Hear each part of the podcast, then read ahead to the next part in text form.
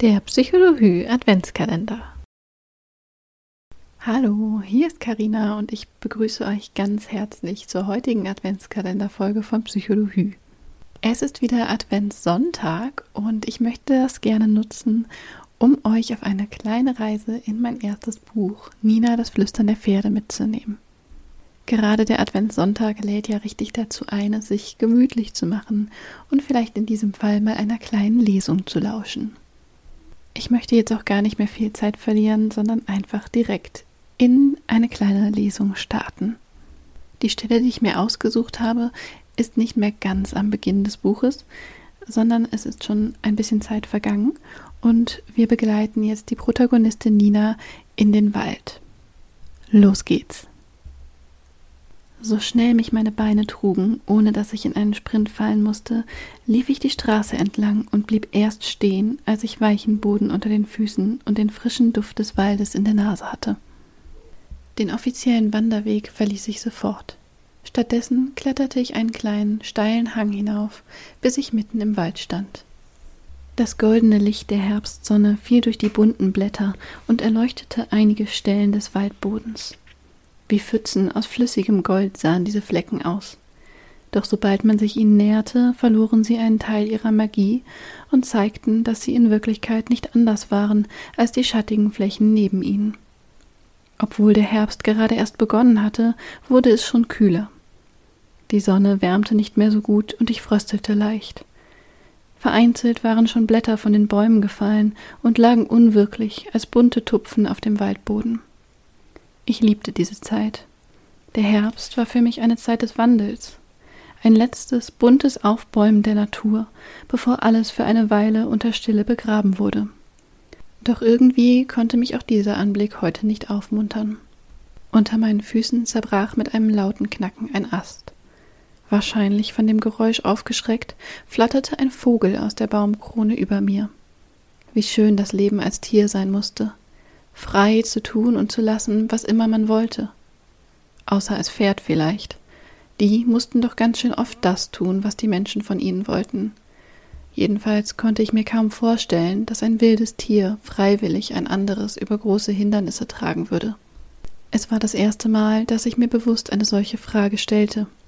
Vermutlich deshalb, weil ich selbst gerade das Gefühl hatte, nicht mehr frei entscheiden zu können. Komisch, das Reiten war für mich nie ein Ziel gewesen. Im Gegenteil, ich hatte die Zeit bei den Pferden immer so genossen, weil sie mir eine Ruhe gaben, die ich nicht einmal hatte, wenn ich allein für mich in meiner Wohnung war. Weil Tiere nicht fragten, woher man kam oder was man wollte. Es interessierte sie nicht, was deine Meinung zu einem Thema war, und sie verlangten auch nicht von dir, dass du etwas lernst oder einen sinnvollen Beitrag zur Gesellschaft leistest. Sie waren da und sie urteilten nicht. Sie handelten nach Instinkten und nicht nach Regeln. Und immer wieder hatte ich das Gefühl gehabt, dass sie genau wussten, wie ich mich fühlte und was ich brauchte. Ich mochte das leise Knacken unter meinen Füßen. Jeder Schritt hörte sich anders an. Mal knirschte es, mal raschelte es, mal war es ganz leise. So wie jetzt, wo ich das Gefühl hatte, über eine dicke Moosschicht zu schweben. Ich wandte den Blick gen Himmel und blinzelte gegen die Sonne wie schön die Natur war. Doch da war ich einen Moment zu lange unachtsam gewesen und wäre beinahe auf dem Boden gelandet. Ich konnte gerade noch mein Gleichgewicht wiederfinden und schaute mich nach dem Übeltäter um, der mich beinahe zu Fall gebracht hätte. Eigentlich hatte ich erwartet, dass es eine hervorstehende Wurzel gewesen war, doch es war etwas völlig anderes. Das silberne Stück Metall, das mir dort entgegenblitzte, reflektierte die Sonnenstrahlen matt in meine Richtung, und ich musste mich herunterbeugen, um besser erkennen zu können, was genau es war. Hätte ich an höhere Mächte oder Schicksal geglaubt, hätte ich mich nun wohl darauf berufen.